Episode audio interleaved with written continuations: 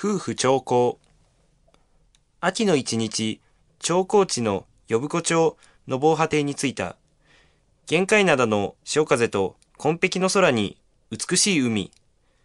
佐賀県は北西部、東松浦島に位置し、呼子の朝市と取り立ての魚介類、くるくる回るイカの天日干しが評判の港町である。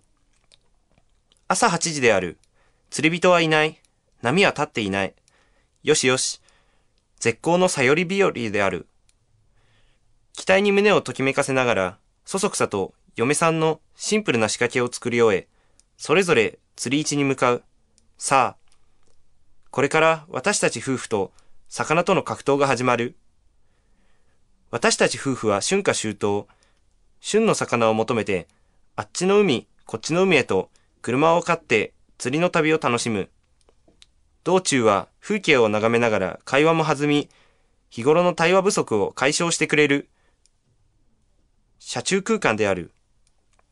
今回、私の対象魚、さよりは、この時期に、防波堤釣りでは最高に楽しめる釣りの一つと言ってよい。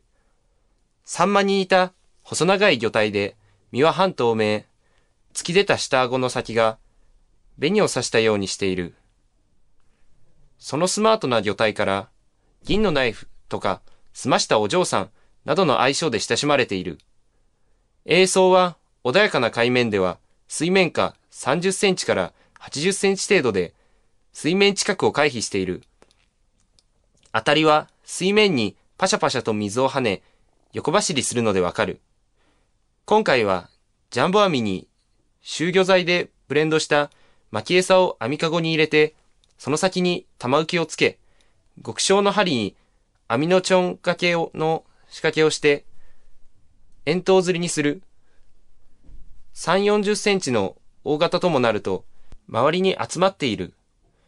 巻き餌かごで群れの周辺に網を散らし、寄ってきて横走りする瞬間に大きく竿を振り合わせ、確実にフックされる。かかった瞬時にリールを巻きながら、水面を横に走り近づいてくる魚を見るときの感動。これが釣りの醍醐味である。しかし、実に忙しい釣りで、巻き餌に群がった魚を散らさないうちに釣り上げていかねばならない。スピードが要求される。釣れても釣れなくても、海を見ているだけで気持ちいい、と日頃言っていることに、明らかに反する行為であることに気づいていない。嫁さんはとにかく元気で熱心である。その煽りが私に来る。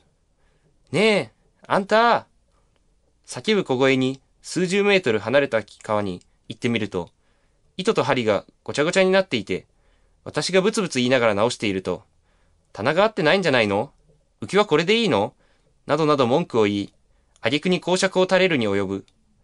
またかと頭に血が昇る。だが、釣り上げた時の喜ぶ様は、とても新鮮で可愛らしい。身も心も、釣りに見入られてるその姿は、感動すら覚える。また、著名な人の言葉に、時間を楽しむなら恋だ。人生を楽しむなら釣りだ。恋の時期も過ぎた我が嫁さんは永遠に幸せになる人生を楽しんでいるのだろうと思うようにしている。